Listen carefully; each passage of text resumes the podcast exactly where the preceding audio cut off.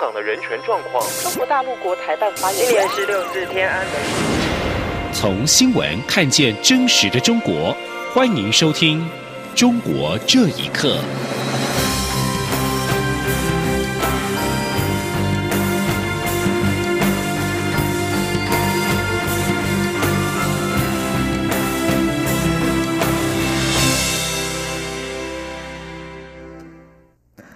各位好，欢迎收听《中国这一刻》。美国国务院批准两项对台军售，包括 M1A2 艾布兰战车以及可惜式次针防空飞弹与相关设备及支援，总额超过二十二亿美元。国防部指出，这次军售是川普政府迄今对台第四次军售，显示美对台军售趋于正常化。台美双方持续巩固安全战略伙伴关系，共同维护台海自由民主及印太区域和平稳定。蔡英文总统今天下午在脸书贴文表示，对于美国政府在《台湾关系法》立法四十周年的时刻，持续以具体行动履行承诺，协助台湾强化自我防卫的力量，他要表达感谢。外交部今天表示，诚挚欢迎，并对美国在台美共同纪念《台湾关系法》立法四十周年之际，持续以具体作为履行该法及六项保证对我方安全承诺，表达由衷感谢。外交部并强调，美国军售台湾不会对两岸关系造成影响，反而会因为台湾强化防卫实力，遏阻可能军事进犯，进一步维系两岸的和平与稳定。记者王兆坤报道。美国政府对我出售 M1A2 战车等武器，外交部表示，这是川普政府上任以来第四度对台军售，充分展现美国政府对台湾国防需求的高度重视与支持，以及持续履行对我安全承诺的坚定决心。我政府感谢美方逐步落实对台军售常态化机制，使我国能及时获取防卫所需装备，有效提升核组能力。外交部表示。近来，中国不断以恐吓言论及军事挑衅行径破坏区域内的和平及稳定。台湾位处于中国野心扩张的最前线，承受北京无所不用其极的压力及威胁。此次我方采购的战车及各式飞弹，对于提升我国自我防卫能力以及落实我国军整体防卫作战概念，具有重大意义与注意。外交部强调。美国政府依照《台湾关系法》持续军售台湾，并不会对两岸关系造成影响。相反的，强化台湾防卫实力，遏足可能军事进犯，才能维系两岸的和平与稳定。外交部发言人李宪章说：“这些军售的这个作为都是持续性的啊，并没有因为这个呃某个方面的特别的意见而停止这样的一个作作为啊。我想这也是美国政府啊跟国会的共同立场。”好，那么他们这个不断的透过具体的作为作为来履行《台湾关系法》跟六项对台保证，好，这是符合呃台美关系之间的利益，然后当然也跟各个国区域的这个和平的安全啊与稳定啊是是相契合的。这笔军售案的宣布时间正好在蔡英文总统启程出访友邦与过境美国之前，李宪章回应指出。美方决定军售有其既定节奏与时程，我方予以充分尊重。军售的时间点与总统出访无关，外界不需过度臆测。外交部重申，美国国防部日前在印太战略报告中重申《台湾关系法》对我承诺，强调美国将继续确保台湾自我防卫能力，更指出台湾是美国有能力且可靠的天然伙伴。台湾作为印太区域负责任的一员。将加速国防投资，并持续强化与美国及理念相近国家的安全伙伴关系，共同捍卫区域内以规则为基础的国际秩序，并守护台湾的自由民主价值。中央广播电台记者王兆坤台北采访报道。香港逃犯条例修订引起反送中的民众多次大规模示威游行。香港行政长官林郑月娥今天表示，修订逃犯条例的工作已经寿终正寝。但他仍未明确的表示撤回修例，也没有回应反送中民众的五大诉求。林郑月娥的这番谈话没有获得泛民主派接受，更有网民持续发起反对活动。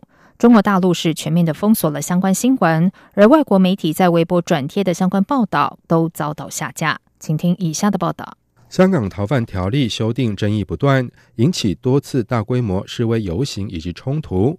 香港行政长官林郑月娥。今天在出席行政会议前召开记者会，承认逃犯条例修订失败。他说，政府这一次修例工作完全失败，是因为政府工作做得不好，包括对于社会脉动掌握不够，对政治敏感度有偏差等等。林郑月娥并且强调，逃犯条例草案已经寿终正寝。我再清晰去讲明逃犯条例嘅修订工作，或者呢条条例嘅草案。已经寿终正寝。The bill is dead。对于反送中民众提出五项诉求当中，包括特赦示威者和成立委员会调查警权的部分，林郑月娥只表示检控工作由律政司负责，不受干预，视乎证据而定。林郑月娥的谈话没有获得泛民主派接受，更有网民持续发起反对活动。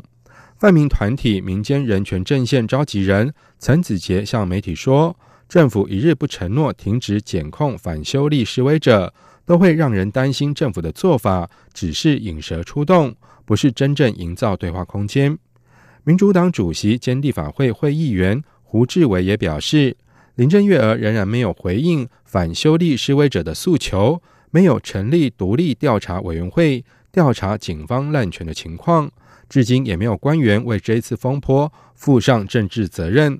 在民间，仍有网民或组织以各种名义发起反修例或其他反对活动。七号就有网民在尖沙咀游行，要求政府撤回草案。未来一段时间，轮番在十八个地方选区举行各种反对集会，有的是反修例，有的则是提出光复口号。比如声称光复遭大妈占用的公园。此外，《华尔街日报》中文网、新加坡联合早报等等，今天陆续在中国网络社群平台微博转贴林郑月娥承认修例失败的报道，但是没多久相继被下架。中国媒体没有任何相关报道，搜索引擎百度目前也找不到任何相关报道。以上新闻由央广整理报道。一张三峡大坝变形的卫星图片以及可能溃堤的消息，近日在中国的互联网疯传。三峡景区随后发布了暂时关闭的消息，引发民众担忧。官方对此说法不一，有说大坝没有变形，有的说变形了但处于弹性状态，还有说指网传的卫星图片经过人工合成，与事实不符。请听以下的报道。华裔独立经济学者冷山在推特上发布消息，指出。三峡大坝发生变形，并有可能溃堤，并附上两张 Google 卫星照片做比较，其中另外一张可见大坝中段扭曲变形。这两张图片在 Twitter、微信跟微博迅速流传，引发民众恐慌。对此，《环球时报》上周引述一名不愿透露姓名的专家表示，Google 地图所使用的遥感卫星影像出现了技术问题。同时还援引中国航太科技集团所发布的一张卫星图像加以澄清。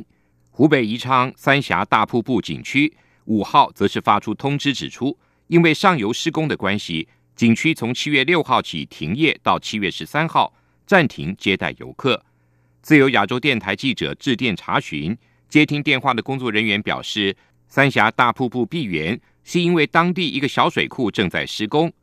隶属于中国国务院的长江三峡集团公司之后发布消息，引述专家承认大坝有变形，并强调坝体变形处于弹性状态，各项指标都在设计允许的范围内。三峡集团表示，大坝运行以来的监测资料表明，大坝运行安全可靠。三峡集团负责人还透过媒体强调，网传的卫星图片是经过人工合成，与事实不符。早在五十年代，中国政府对于三峡工程就存在争议。到了江泽民时代，中共高层再度争论是否应该建三峡大坝。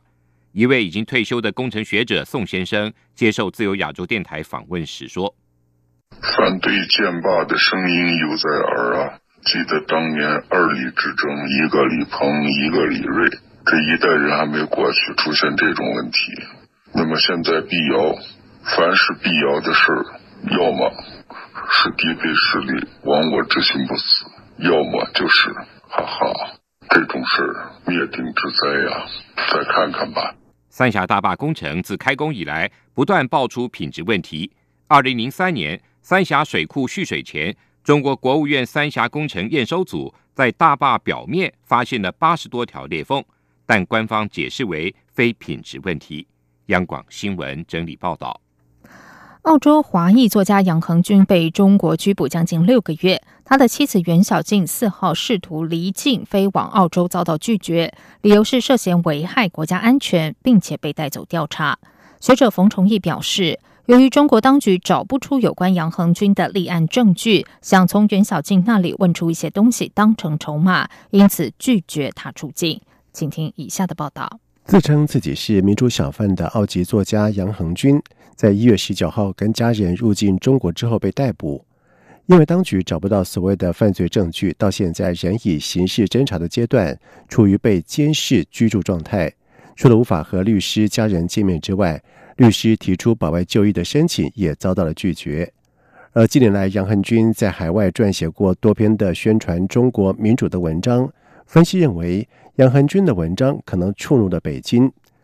在三个月前，杨汉军的妻子袁小静曾经向澳洲媒体呼吁澳洲政府关注援救她的丈夫。而袁小静在四号在杭州萧山国际机场打算搭乘前往雪梨的班机，但是遭到了边检人员以涉嫌危害国家安全阻拦，并且带走调查。现旅居荷兰的维权人士马永涛表示。他曾于二零一五年在北京首都机场被边防警察以出境会危害国家安全为由，也不准他出境。他并且表示，共产党政权已经接近疯狂了。他说：“共产党政权已经接近疯狂，别说澳洲永久居民了，即便是外国人，不也是被强行绑架吗？比如瑞典籍的桂民海还有一个加拿大的公民，他这样倒行逆施。”共产党会更加被文明社会所唾弃。另外，旅居澳洲的学者冯崇义在接受《基尔州电台》采访的时候表示，中国当局找不出杨恒军的立案证据，因此该案到现在没有定论。想从袁小静那边问出一些东西当成筹码，他说：“几个月前他就得到了澳大利亚的永久居民身份，但是他一直没有来，他想留在中国那边，可能。”对她的丈夫更有帮助。可是呢，国安前段时间去找她打电话的时候，她就很紧张了，因为那么她从杨红军口里头拿不到口供，然后他们就没有足够证据来去正式的逮捕杨红军。其实他想弄杨杨小亮用出什么东西来，或者是用他作为的一个筹码来。根据澳洲电台的报道指出，杨汉军被单独关在没有窗户、二十四小时必须点亮灯的房间。身体出现以前从来没有过的状况。报道引述消息表示，杨恒军被关之后出现了高血压、头痛以及消化的问题，保外就医的申请也被拒绝。澳洲外交部长马里斯佩恩在一份声明当中表示，澳洲政府已经定期向中国高层就杨恒军的事情提出交涉，并要求允许律师会见杨恒军。央广新闻整理报道。中国大陆大规模的抓捕维权律师的“七零九”事件于今天满四周年。中国人权律师团律师发布周年声明，纪念二零一五年的那场人权灾难，并颂扬为了捍卫自由、民主、法治、人权而牺牲的人权律师。声明并要求当局立即释放人权律师与维权公民，以及停止打压和迫害人权律师。根据立场新闻转载的中国人权律师团律师声明，随着王全章律师颠覆国家政权案的秘密宣判，人们认为七零九四事件似乎应该暂时告一段落。但有关当局对人权律师的迫害不仅没有停止，反而变本加厉。声明指出，七零九事件发生后至今，江天勇、李玉涵、余文生、程嘉宏等四位人权律师先后被捕。更多人权律师，像是隋木清、秦永佩、文东海等，则被吊销、注销律师执业证。针对各地人权律师的行政处罚、立案调查，更是举不胜举。声明并提到，中国人权律师不仅关切中国人权恶化，也关心世界人权受威胁。最后，并要求立即释放遭关押的律师，各地司法当局也应该立即停止对辖区内人权律师的打压和迫害。以上，中国这一刻。